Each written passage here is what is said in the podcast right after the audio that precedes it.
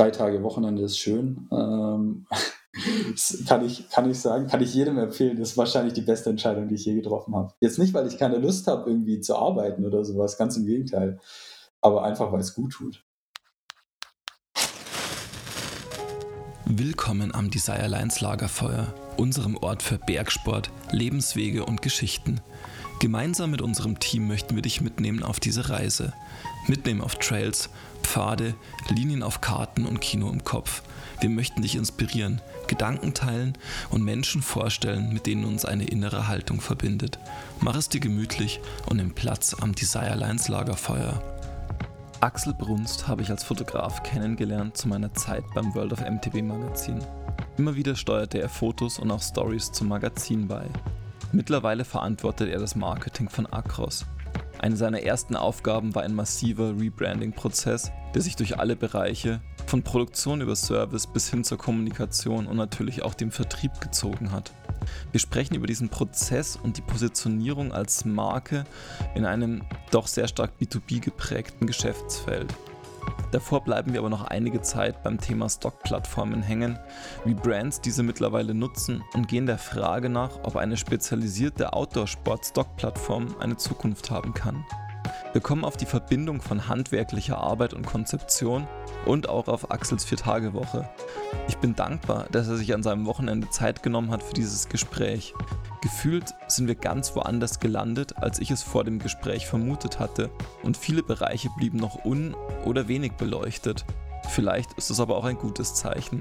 Willkommen am Desirelines Lagerfeuer, Axel Brunst wir machen ja das Bild von einem Lagerfeuer immer auf. Das heißt, die Vorstellung ist, wir waren irgendwie einen Tag gemeinsam auf dem Rad, waren biken, ähm, sitzen jetzt am Lagerfeuer. Wir kennen unsere Namen und ich frage dich, wer du bist und was du machst. Was antwortest du da?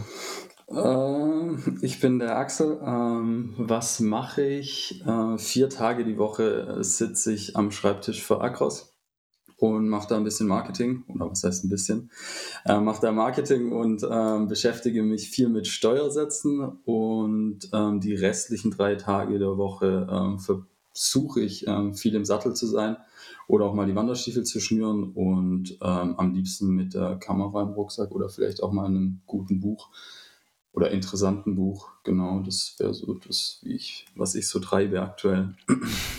Okay, dann lass uns vielleicht mal ähm, bei der Kamera bleiben, weil das ist tatsächlich ähm, der Bereich, aus dem wir uns noch kennen. Also, weil wir haben genau. uns kennengelernt, da warst du äh, meines Wissens nach noch nicht bei Acros, sondern hast vor allem fotografiert. Ähm, magst du mal vielleicht ein bisschen was zu deinem Fotografie-Hintergrund erzählen, ähm, wo du daherkommst ähm, und was du jetzt in dem Bereich auch machst? Ja, das stimmt. Das war damals noch während dem Studium. Ich habe die Fotografie so ein bisschen aufgenommen, wie es wahrscheinlich jeder so aufnimmt, war viel am Radfahren und dann irgendwie mal angefangen, so ein bisschen zu dokumentieren, was da eigentlich so abgeht. Ähm, mein Opa hat mich da so ein bisschen mit inspiriert, der relativ früh in Rente gegangen ist und dann die ganze Zeit nur um die Welt gereist ist mit Kamera. Und das war dann natürlich so ein bisschen prägend. Ähm, und hier, wo ich herkomme, also so aus dem Raum Stuttgart, da hat dann zu dem Zeitpunkt, als es bei mir so ein bisschen aktiver wurde mit der Fotografie, das ähm, Enduro Mac gestartet tatsächlich. Ähm, der Robin war ja letztens auch im Podcast. Mhm. Und ja, so kam dann eins zum anderen und dann war ich mit denen viel unterwegs, so neben der Schule, beziehungsweise dann Anfang Studium, ähm, World Series fotografiert. Das war, glaube ich, tatsächlich fast mein erster Job für die. Ähm, interessanterweise bin ich davor noch nie auf einem Full Suspension Bike gesessen tatsächlich ähm, und durfte dann mit 20 Kilo Fotorucksack irgendwie die World Series ähm, Stages in, war das, Le Alpes runterfahren. Ähm, das war auf jeden Fall eine Experience. Ähm, ja, und so hat sich das Ganze dann entwickelt. Ich habe dann für die neben Studium her viel ähm, Renn-Coverage gemacht, als es die Specialized SRAM Enduro Serie noch gab und ähm, die European Enduro Serie und dadurch dann halt in der Branche natürlich den einen oder anderen Kontakt geknüpft. Ich meine, so haben wir uns ja dann auch kennengelernt. Ähm, genau. Ähm, und so kam dann eins zum anderen. Studiert habe ich eigentlich aber dann als Backup, weil ich, ich wollte eigentlich Fotograf werden, bleiben, wie auch immer. Ähm, Werbung und Marktkommunikation habe ich studiert in ähm, Stuttgart und habe dann aber gemerkt, okay, das taugt mir fast ein bisschen besser. Ähm, einfach weil man irgendwie ja ein bisschen eine größere Wirksamkeit irgendwie haben kann und der Foto-Background hilft so. Ähm, weil klar, heutzutage im Marketing viel Content, viel visuell läuft. Ähm, ja, ähm, so kam dann eins zum anderen. Ich war dann zwischenzeitlich, also während dem Studium war ich in Los Angeles eine Zeit lang mhm. und habe bei einer ähm, Stockagentur gearbeitet, ähm, Tandem Stills in Motion, also eine recht kleine auf den Outdoor, Recreation, Conservation, Naturschutz ähm, Bereich ähm, fokussiert und habe da so ein bisschen Marketing und Sales gemacht ähm, in meinem Praxissemester. Und dann bin ich, war quasi klar, okay, ich will unbedingt zurück oder bei Tandem einsteigen. Und eigentlich war der Plan dann, dass ich nach dem Studium rübergehe und dann so das Europageschäft mhm. aufbaue. Ähm, in den drei Jahren, in denen aber dann ich studiert hatte und eben nicht in Los Angeles war, hat sich die Firma so stark verändert mit einem mehr einem Fokus auch auf Videoproduktion für tatsächlich die US-Regierung ähm, oder den National Park Service, ähm, mhm. solche Themen, also Dokumentationen über wilde Orte, sage ich jetzt mal, oder noch, noch wilde Orte, die es ja in den USA und sowas sehr viel gibt. Also da gibt es dann Inseln, wo nie, da eine Militärbase drauf ist und da quasi noch nie jemand, ein normaler Mensch, sage ich mal, ähm, einen, Fuß drauf gesetzt hat tatsächlich. Und da lief dann viel. Ähm, und ähm, Trump war damals, also der kam quasi der, ins Amt drei Monate, nachdem ich da war, zwei Monate, nachdem ich da war. Und dementsprechend habe ich gar kein Arbeitsvisum bekommen, ähm, weil das ja schon immer in den USA relativ beschränkt war. Und der Trump ja wollte, dass ähm, ja, die US-Amerikaner die guten Jobs bekommen. und deswegen war ich da quasi mit so einem Praktikantenvisum so drüben und musste dann nach sieben oder sechs Monaten auch wieder gehen. Und das war dann für mich aber auch so, dass ich gesagt habe, okay, das macht auch keinen Sinn so, weil sich das, das Stockgeschäft in der Zeit, in den drei Jahren auch so verändert hat, dass es eigentlich, ja, du bist nicht mehr, außer du bist jetzt iStock oder Adobe Stock, nicht mehr irgendwie voll machen kannst, damit sinnvoll Geld verdienen, sage ich jetzt mal. Das ist ein nettes zweites Standbein oder drittes Standbein, aber ähm, ja, mehr auch nicht. Okay, das sind jetzt tatsächlich ein paar Sachen drin, Viele Themen, ja. die mich interessieren. Genau. Ähm, lass uns mal bei, bei, dem, mit dem du jetzt gerade abgeschlossen hast, vielleicht bleiben. Ähm, die Stock-Plattform. Ähm, wie, wie schätzt du die Bedeutung von solchen Stock-Plattformen ein? Weil, also, wir haben das letzte halbe Jahr intern relativ viel ähm, darüber gesprochen und ich finde es recht spannend, dass in der Branche relativ wenig Stockmaterial eigentlich verwendet wird.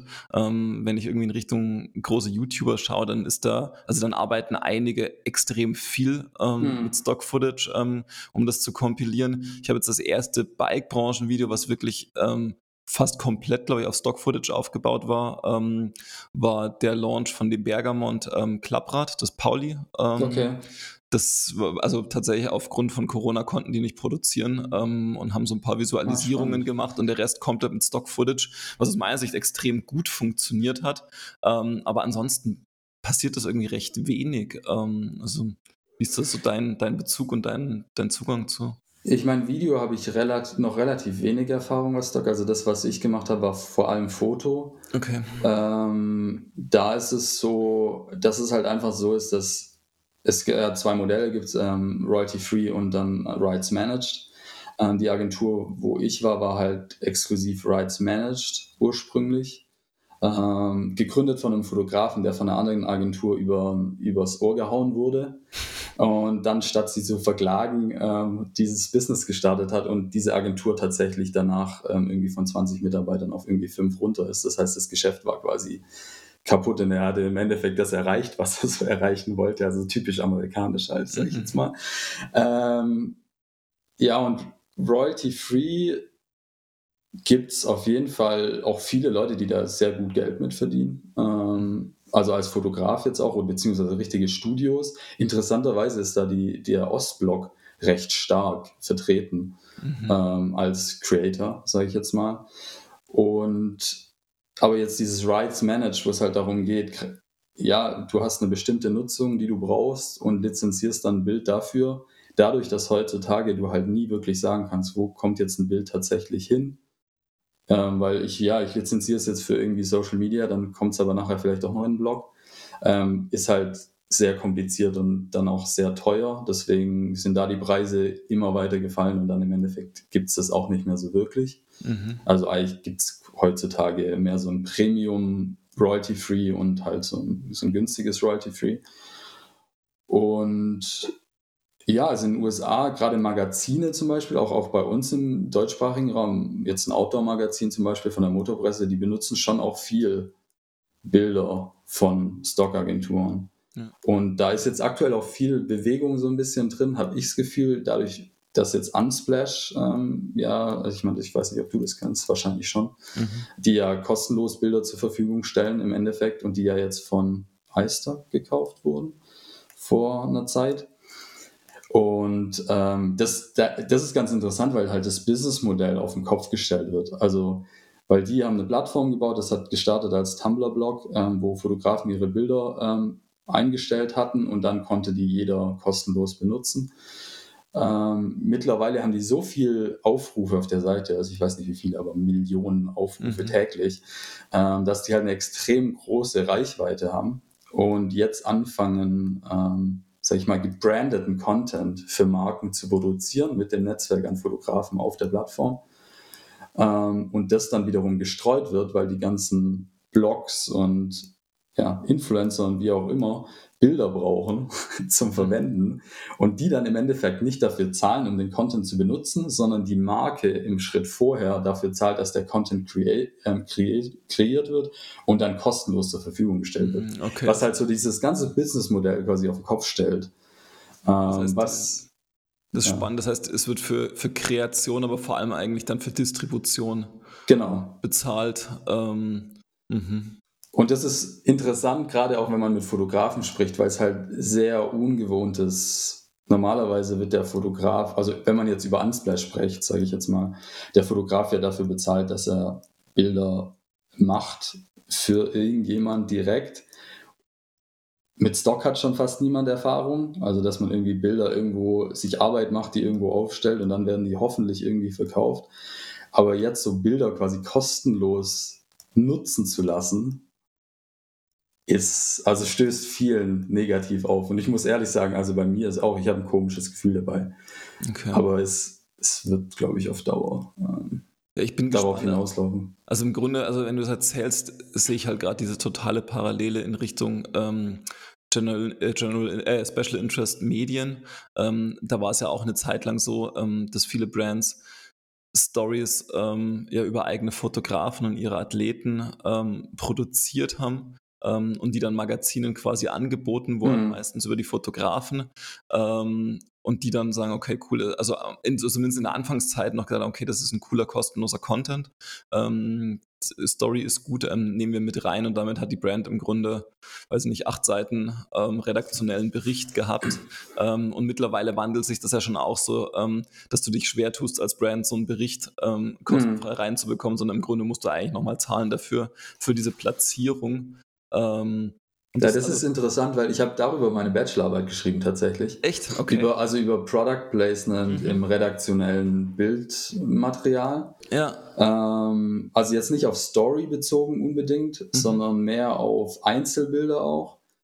Ähm, und das ist zum Beispiel so, ich habe dann mit Bildredakteurin vom Outdoor-Magazin gesprochen, dann mit dem Content Creator, Fotografen von Osprey Packs und dann eben dem Sales Manager bei Tandem ähm, Stock, ähm, der Bildagentur, und so ein bisschen abgeklappert. Und da ist es zum Beispiel so, wenn jetzt Bilder verwendet werden, werden die, also im Magazin, wird nicht auf eine Markenplatzierung geachtet. Ja. sondern es geht darum, okay, das Bild hat die Aussage, die wir brauchen oder den Ort, den wir brauchen. Oft geht es ja um irgendwelche Illustrationen von irgendwelchen Wanderungen auch oder sowas. Mhm. Und dann nimmt man, was man kriegen kann und im Outdoor- oder Bike-Content ist, auch, ist es halt so, dass ein Bild ja nur authentisch ist, sage ich mal, wenn eine Marke drin vertreten ist, weil alles ist halt irgendwie gebrandet. Ähm, deswegen ist halt so iStock-Foto oder sowas macht halt auch keinen Sinn oder kann nicht genutzt werden, weil da ist halt alles ja, muss ja logofrei sein. Und das ist so ein bisschen ähm, die Krux. Und da, also das Ergebnis von, von meiner Bachelorarbeit war halt so ein bisschen, dass es auch eigentlich so einen Bedarf gibt für eine Photographer Relations, sage ich jetzt mal, bei einem bei einer Marke, um halt wirklich so den Kontakt zu einem größeren Pool an Fotografen, die halt irgendwie publiziert werden, aufzubauen, um dann halt Inhalte entsprechend für die eigenen Kanäle zu kreieren, aber die dann gleichzeitig auch halt interessant sind für Magazine. Okay, aber glaubst du nicht, dass es dort theoretisch einen Markt gibt für eine sage ich mal, sehr outdoor-sportspezifische ähm, Stock-Plattform dann? Also wo. Ja, das war ja, also das war ja das, wo wir, also das war das, was wir gemacht haben im Endeffekt. Und wir haben da auch, das, das forciert so ein bisschen in Richtung, das nannte sich damals Custom Content, dass man im Endeffekt Inhalte mit Marken und Fotografen produziert für die Stock-Plattform, die dann die, die Marke nutzen kann für einen für einen reduzierten Preis. Also die haben quasi für die Produktion gar nicht gezahlt, sondern konnten die Bilder dann nutzen oder den Bildpool für, für eine reduzierte, für einen Package-Preis oder ähm, reduzierte Rates pro Bild. Und dann halt die Chance war halt da, dass man entsprechendes Product Placement oder mhm. Placement in Magazinen bekommen hat. Das hat sich aber nie durchgesetzt. Ich glaube auch, dass die Marken einfach da nicht weit genug denken oder nicht weit genug drin sind einfach im Thema, als dass es jemand so wirklich fassen könnte, was da der Mehrwert ist oder wie viel das einem bringt. Ähm, ja, ich, also ich sehe dort auch tatsächlich, äh, also in dem ersten Schritt primär tatsächlich, glaube ich, Agent, also große Agenturen irgendwie als Kunden, ähm, weil wenn ich mir jetzt gerade so diesen Radbereich anschaue, wer mit Rad, Mountainbike, Outdoor, Sport alles wirbt, das wird ja, also das wird ja immer breiter Mhm. Ähm, und du siehst ja schon so bei, weiß nicht, 50 Prozent bis zwei Drittel ähm, der, der Werbeschaltung oder Kampagnen dann in dem Bereich, dass es wahnsinnig nach hinten losgeht, ähm, weil es super unauthentisch ist. Ja, ähm, hast du das auf Instagram gesehen mit Toyota USA letztens? Ja, ja. Wobei das ja ein Marketing-Coup war, der, glaube ich, ziemlich gut war. Ja, also ich finde es auch spannend, wie das dort läuft irgendwie. Also, und also das wird dort immer stärker. Also ähm, wir haben Anfang der Woche erst über ähm, Rivian gesprochen, ähm, ja. also, so der große Tesla-Mitbewerber in den USA auch. Ähm, und die werben ja komplett mit Outdoor ähm, mhm. und auch Mountainbike-Sport und das relativ gut tatsächlich. Ähm, also da hat man sich irgendwie recht intensiv damit beschäftigt. Aber ich glaube, dort ist echt immer so ein bisschen die Schwierigkeit, je nachdem, wer das macht ähm, und wer das vielleicht agenturseitig auch verantwortet, ähm, ob man dann quasi den den Content-Produktionsauftrag irgendwie nach unten richtig rausgibt ähm, oder ob das halt dann doch irgendwie aber Content-Produktion macht, die überhaupt keinen Bezug dazu hat. Ja, aber denkst du zum Beispiel jetzt Beispiel Toyota, ich meine, das war ja wirklich so das Negativbeispiel, wie weit kann man weg sein von jetzt irgendwie einem authentischen Mountainbike-Bild, dass das gezielt war um diese Aufmerksamkeit zu kreieren? Weil ich meine, das kann ja selbst eine Agentur, die so weit weg ist wie nur möglich von irgendwie Fahrrad, nicht verantworten eigentlich, sowas.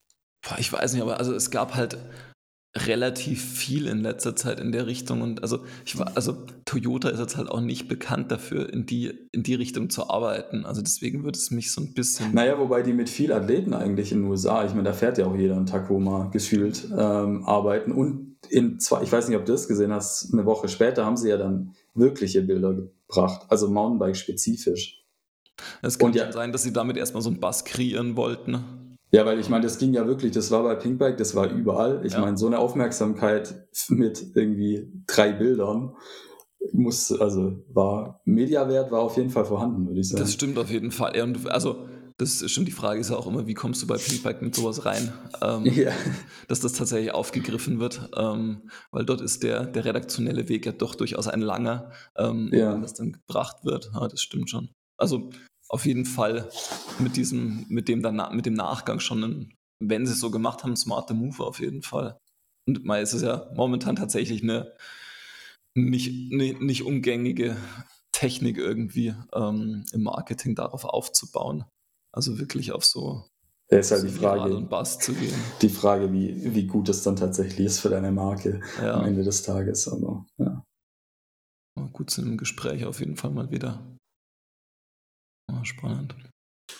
Ähm, aber dann lass uns vielleicht von da direkt mal so in Richtung, in Richtung Marketing gehen. Ähm, du hast gesagt, dir ging es darum, also dass du dort das Gefühl hast, eine größere Wirksamkeit zu haben, mhm. ähm, aber trotzdem diesen Vorteil zu haben, okay, also dieses, dieses Handwerk, Fotografie und Produktion auch ähm, in der Hinterhand zu haben.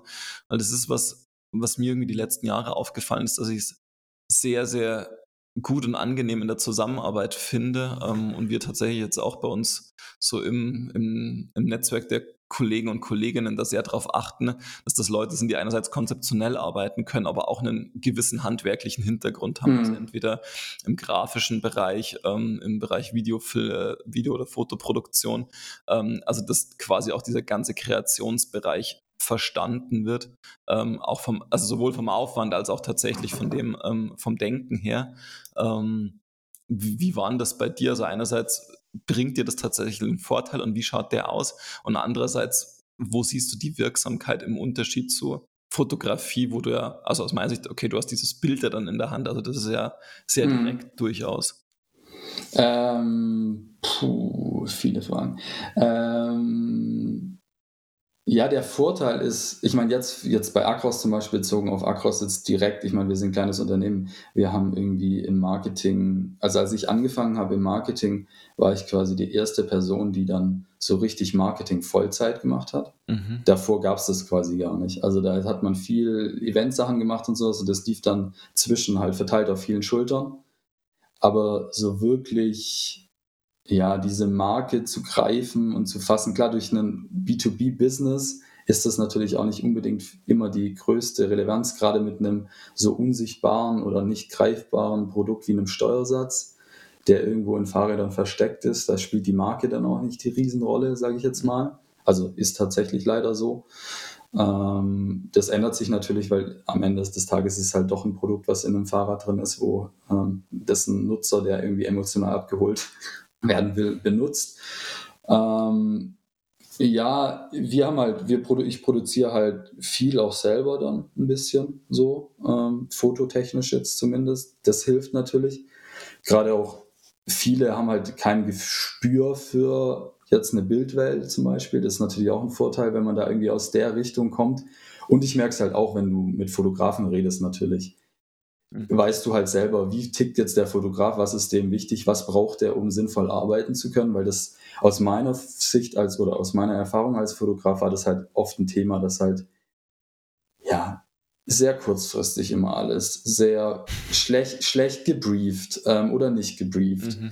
Und das war auch das, was mir halt mit als Fotograf, sage ich mal, mit einem Marketing-Hintergrund immer gefehlt hat, dass ich halt so Bilder produziert habe in so einem Vakuum gefühlt, wo irgendwie wichtig war, klar, dass die Bilder cool sind, sage ich jetzt mal. Aber inwiefern die jetzt einzahlen auf die Marke oder in dieses Setting reinpassen, ist halt oftmals, wird halt nicht beachtet. Ähm, und das ist natürlich in gewisser Weise ein Vorteil. Also ich höre es jetzt von Fotografen, mit denen wir arbeiten, dass die Arbeit mit uns sehr angenehm ist. Und ich gehe mal davon von aus, dass das mit daran hängt oder mit dem zusammenhängt, dass ich ähm, halt die andere Seite kenne, sage ich mal. Mhm. Ähm, genau. Okay. Merkst du das dann in den Ergebnissen auch? Also, dass du sagst, okay, diese, weiß nicht, dieser Schritt mehr, das Briefing sauber zu erstellen, ähm, bringt dann auch ein besseres Ergebnis? Ich könnte es mir einbilden. Okay. ich, also das ist halt schwer, weil ich habe ja den Vergleich nicht. Ähm, wie es jetzt wäre, wenn man es nicht machen würde, müsste ich mal einen AB-Vergleich machen tatsächlich. Ähm, ja, ich meine, man, manchmal denke ich, wahrscheinlich ist es für manche Fotografen auch schwer, mit mir dann zu arbeiten, natürlich. Mhm. Weil natürlich sehr viel irgendwie Input dann auch kommt.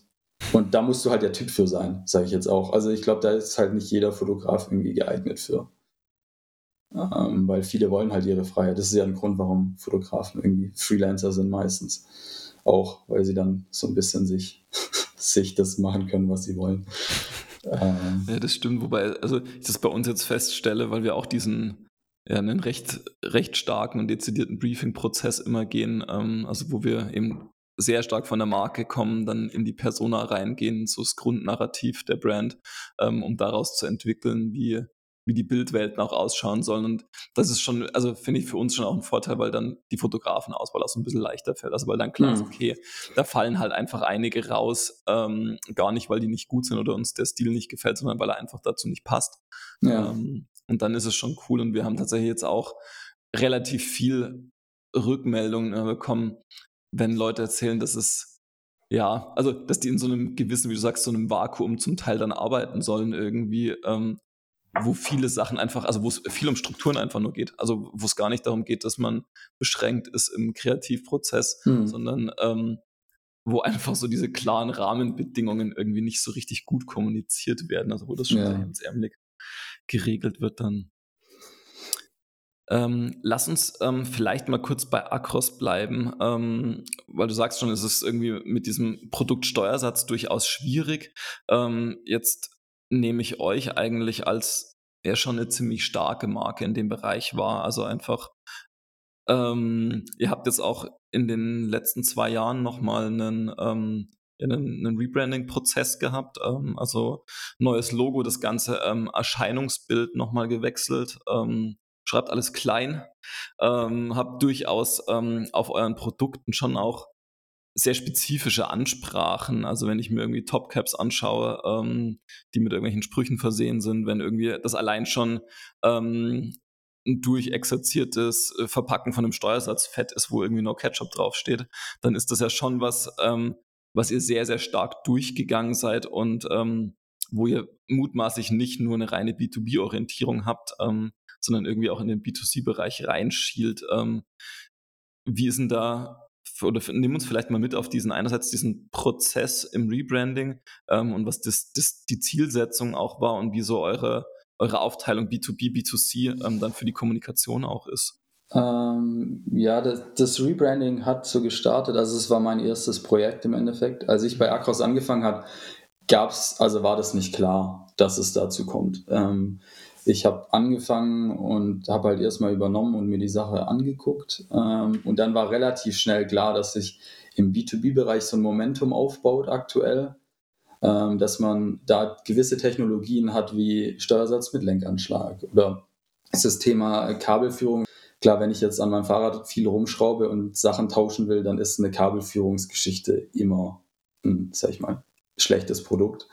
Mhm. Ähm, einfach durch den Fakt, dass halt die Kabel durch den Steuersatz geführt werden und dadurch, wenn ich jetzt zum Beispiel einfach nur irgendwie die, die Lagerschale tauschen muss oder meinen Steuersatz tauschen muss, tatsächlich muss ich halt quasi das hydraulische System von der Bremse aufmachen, was natürlich ja, für Unmut sorgen kann. Deswegen sorgen wir halt dafür, dass der Steuersatz im Idealfall so lange wie möglich hält. Ähm, und ich meine, ich habe in meiner Zeit bei Akros noch nie einen Steuersatz getauscht, seit drei Jahren. Ich weiß nicht, wie es anderen Leuten geht. Ähm, viel ist da auch User-Error tatsächlich. Ähm, und das ist auch genau das Thema, was interessant ist dann für uns jetzt.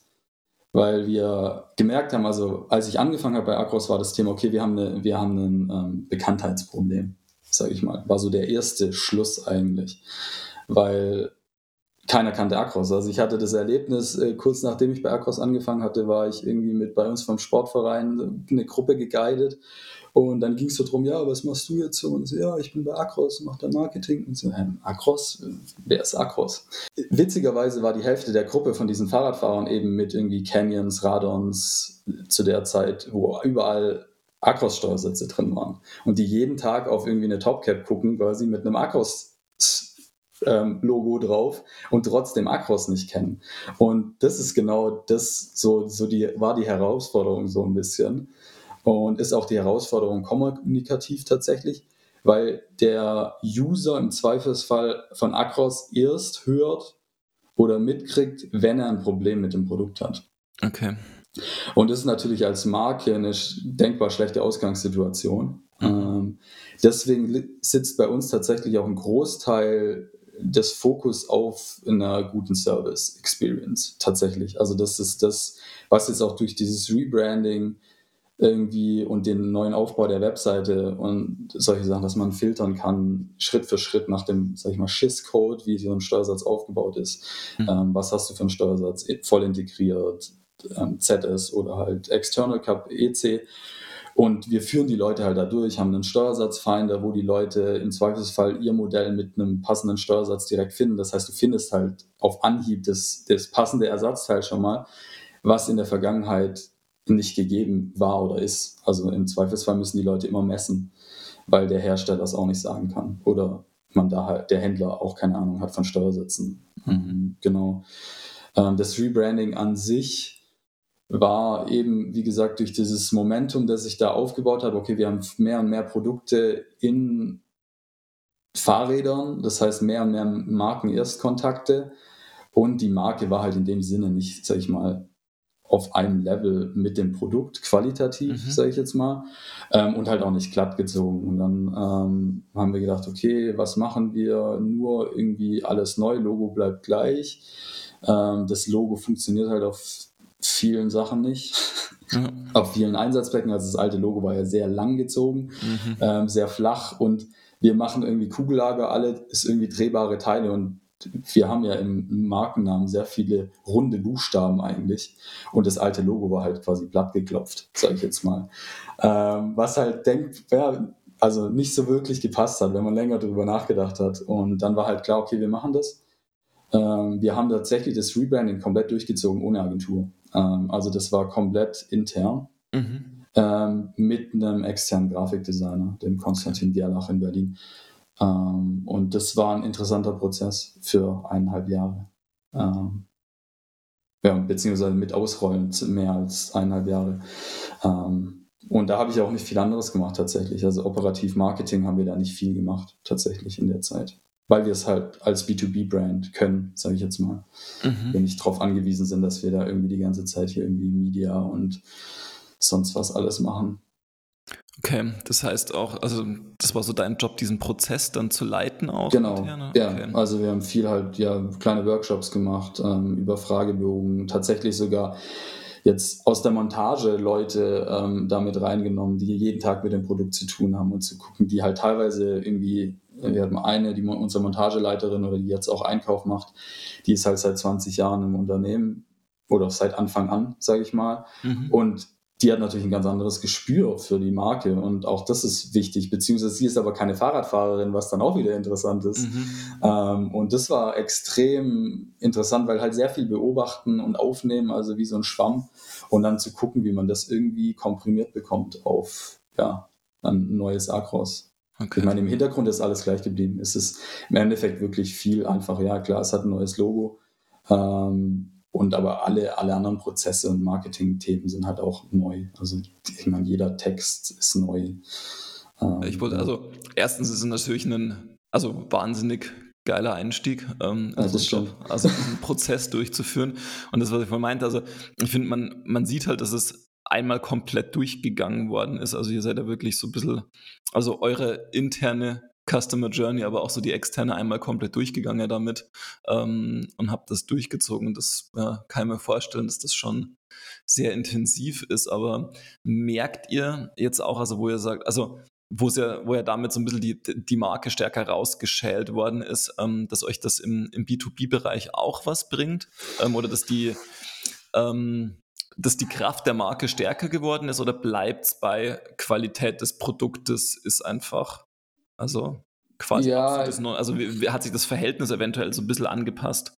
Ist schwer zu sagen, weil halt, ich meine, Marke ist halt immer auch Produkt, ne? Ähm, deswegen, ähm, und sich da sehr viel geändert hat natürlich auch ähm, in den letzten Jahren, also mit, mit sehr viel mehr Marken auch zusammenarbeiten und in einem B2B-Kontext ähm, auf jetzt Steuersätze, so technische Teile ist jetzt für die Kundenzufriedenheit in erster Linie auch der quasi der Kontakt ähm, zur, zur Marke bzw. zu uns, uns, als Hersteller oder in jeweiligen Abteilungen entscheidend und wie da die Prozesse sind und halt Verfügbarkeitsthema, wie auch immer. Das Rebranding an sich hat erstmal so ein bisschen für Unmut gesorgt, weil natürlich wir ja die ganzen Steuersatzdeckel zum Beispiel und Topcaps sind ja Acros gebrandet. Und da so einen Cut und das war so mehr so ein fließender Übergang hinzubekommen, war halt eine riesen Herausforderung mhm. äh, mit den ganzen Herstellern, weil da geht es halt dann nicht um irgendwie fünf Teile, sondern es geht da halt um Custom-Teile, also Custom-Deckel auch, die halt in Spritzbus hergestellt werden für verschiedene Hersteller, wo dann halt ein altes Logo drauf ist und das halt umgearbeitet werden muss also die Form, die Spritzgussform. Und das natürlich Kosten verursacht, ähm, Komplikationen verursacht, weil eine neue Artikelnummer existiert dann plötzlich. Und das muss ja der Einkauf wissen. Ähm, und technisch hat sich ja nichts verändert. Und das war kommunikativ eine riesen Herausforderung und hätte man, also das habe ich unterschätzt. Und das dadurch, dass ich in den Prozessen halt nicht so drin stecke, ähm, was jetzt natürlich den Einkauf, Verkauf, Vertrieb ähm, B2B-seitig angeht, ja, habe ich das nicht überblickt, um ehrlich zu sein. Mhm. Also das war schon ein Problem, ähm, so ein bisschen. Das war dann ein fließender Übergang. Es gibt, es tauchen teilweise jetzt noch alte Logos auf, auf Deckeln. Das hängt aber auch damit zu tun, äh, zusammen, dass man ehrlicherweise sagen muss, dass die Radbranche sehr wenig Gespür dafür hat. Was jetzt so ein Design, Produktdesign, Logo-Geschichten angeht. Also wenn ich heute sehe, dass irgendwie Marketingräder zu Magazinen für Dauertests gehen oder Tests gehen, also neue aktuelle Räder mhm. und das halt dann aus wahrscheinlich irgendwelchen alten Marketingpools Steuersatzdeckel verwendet werden, wo halt heute noch Acros alt draufsteht, ist halt das passiert. Das heißt, da gibt's einfach, da ist einfach kein Gespür da, sage ich mal. Und es ist auch schwer, die irgendwie alle abzuholen, weil du hast ja im Zweifelsfall haben wir halt nur mit irgendwie dem Vertrieb oder Einkauf und Konstruktion zu tun in den Unternehmen und gar nicht mit dem Marketing selber. Ja. Das ist was, was wir gerade so ein bisschen ändern, dass gerade die Service-Komponente, man da halt mehr zusammenarbeitet. Mhm. Ähm, auch ähm, um da die Service-Experience einfach besser zu machen. Ähm, auch herstellerseitig, also bei den Fahrradherstellern selber. Weil, ja. Okay, das heißt im Grunde ist aber auch dann eure Herausforderung, dass ihr intern extrem gut miteinander arbeiten müsst oder so was Marketing anbelangt, was Service anbelangt, aber auch was so B2B-Vertrieb anbelangt. Ihr müsst ja damit relativ genau voneinander wissen, wie gerade so die Befindlichkeiten sind, was wohin kommuniziert wird, weil das, was du sagst, mit, also in Richtung ähm, Brands und dieser Umstellungsprozess generiert sich ja wahrscheinlich auch so ein bisschen daraus, dass, dass zu dem Zeitpunkt vielleicht noch eine stärkere Trennung ähm, oder auch eine kommunik stärkere kommunikative Trennung zwischen Vertrieb auf der einen Seite ähm, und Marketing auf der anderen Seite geherrscht hat, oder? Das stimmt ja, weil ich, ich meine, es ist eine relativ klassische Herangehensweise irgendwie, das oder Oldschool-Herangehensweise, dass halt irgendwie Marketing eine, eine, Assistenzfunktion in gewisser Weise zum Vertrieb hat. Ich glaube, mhm. dass das in sehr vielen Organisationen immer noch so ist tatsächlich. Ähm, und es geht dann auch viel um eigentlich Produkte verkaufen und weniger um jetzt die Marke selber. Mhm. Ähm, ja, und das ändert sich jetzt ähm, auch. Also wir machen auch einen, wir haben so ein, ein Specbook, nennt sich das, ein Katalog halt B2B-seitig, wo es wirklich nur um Steuersätze oder Lagertechnologien-Themen geht, mhm. der mittlerweile, der in der Vergangenheit sehr stark im Vertrieb eigentlich entstanden ist. Also es hat angefangen, bevor ich angefangen habe, gab es den das erste Mal, ich glaube im Jahr davor. Wir sind jetzt in der, gerade dran an der V5, Version 5.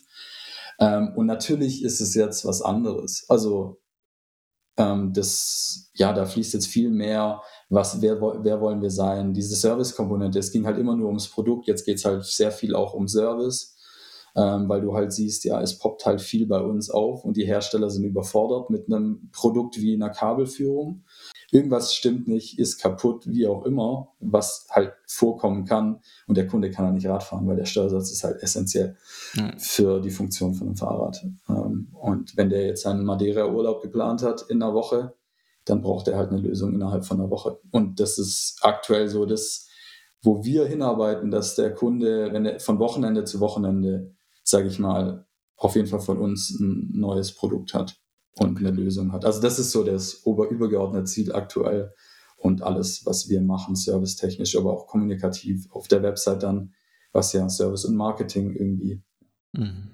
kombiniert, ähm, ist darauf ausgerichtet im Endeffekt. Oder? Okay. Ähm, dann lass uns nochmal in ein anderes Thema reinspringen, was mich interessiert, ähm, wo wir im Grunde nochmal zum Anfang zurückkommen. Du hast am Anfang gesagt, du hast eine Vier-Tage-Woche drei Stimmt. Tage idealerweise im Sattel irgendwie mit Kamera unterwegs. Ähm, einen Großvater, der irgendwie recht früh in Rente gegangen ist, viel gereist ist, ähm, von dem du irgendwie so ein bisschen dieses Welt mit der Kamera festhalten mitgenommen hast. Und jetzt habe ich, ich glaube, vor zwei Wochen zum ersten Mal gesehen, irgendwie, dass du auf Instagram irgendwie ähm, so von deinen Ausfahrten ähm, so, ein, so, kleine Nebenschauplätze fotografiert hast irgendwie und die darstellst. Ja. Ähm, also das ist ja durchaus weiß nicht, was für, für eine gewisse Muße spricht, irgendwie ähm, diesen Blick dafür auch zu haben.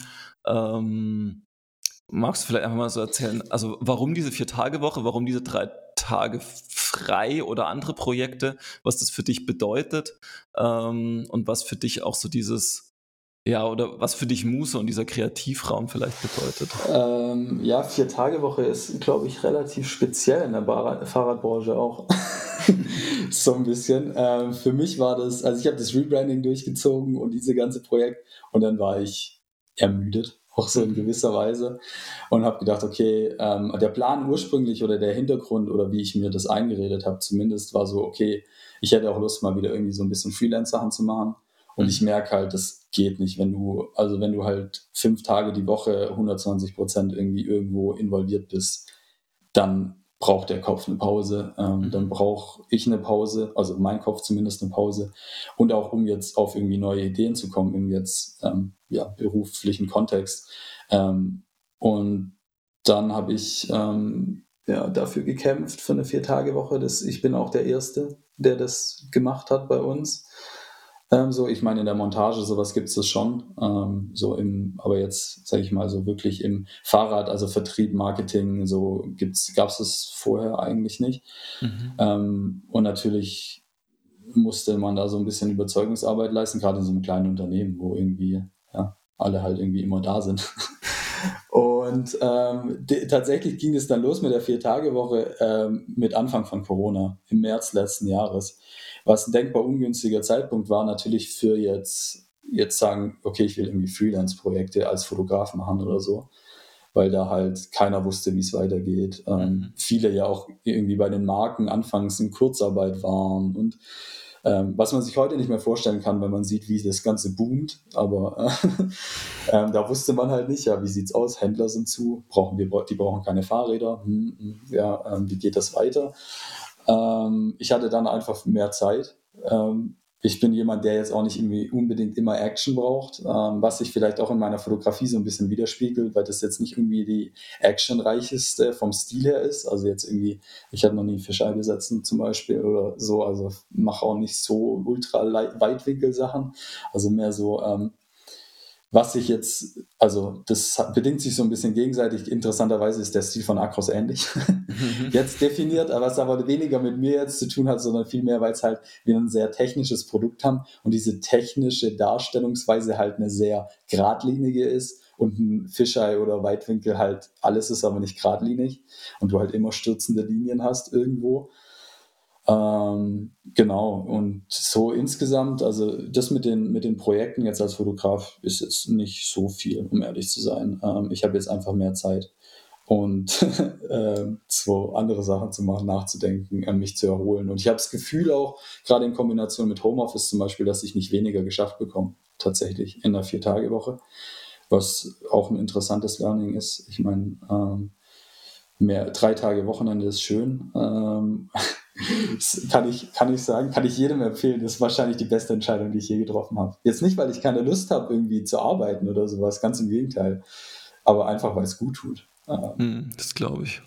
Und jetzt, was die Fotografie und diese ja, Dokumentation von ja, Natur im Fahrradkontext irgendwie angeht, für mich hat sich die Fotografie relativ stark gewandelt in den letzten drei Jahren oder seit ich mal berufstätig bin, sage ich mal, im Marketing. Mhm. Einfach weil es halt, ich quasi die Fotografie vornehmlich in der Freizeit mache natürlich und es sich in gewisser Weise zu so einer Art Meditation, sage ich fast, entwickelt hat.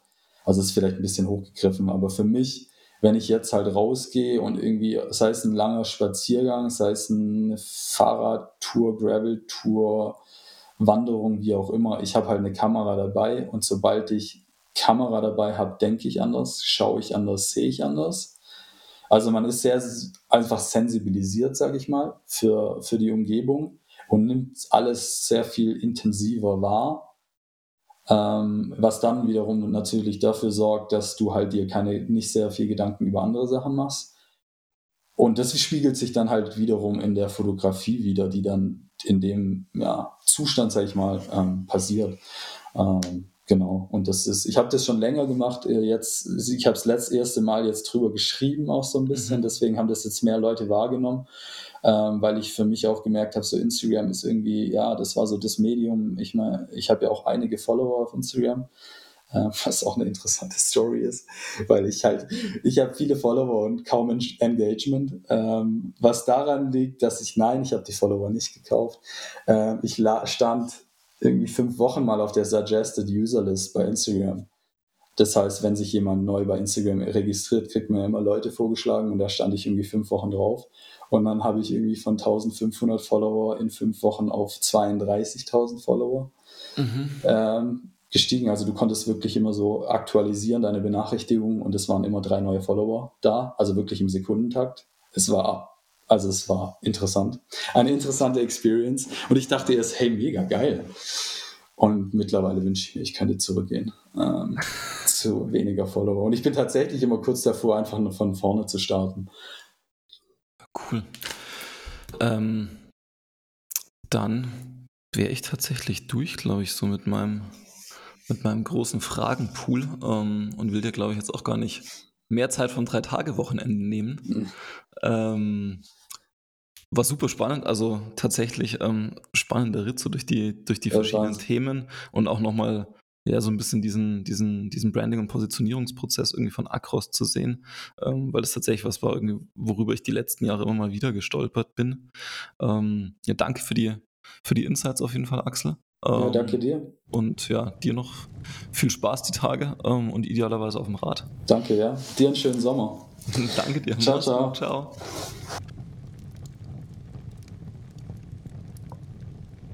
Wir bleiben noch ein wenig sitzen und blicken ins Feuer. Wir hoffen, dass dir diese Folge des Desirelines Podcasts gefallen hat und freuen uns über Likes und positive Kommentare. Teile die Folge gern mit KollegInnen und FreundInnen, die Gefallen am Lagerfeuer finden könnten. Hast du Feedback und oder Gastempfehlungen für uns? Dann schreib uns gerne eine Mail an podcast.desirelines.de. Bis nächste Woche am Desirelines Lagerfeuer.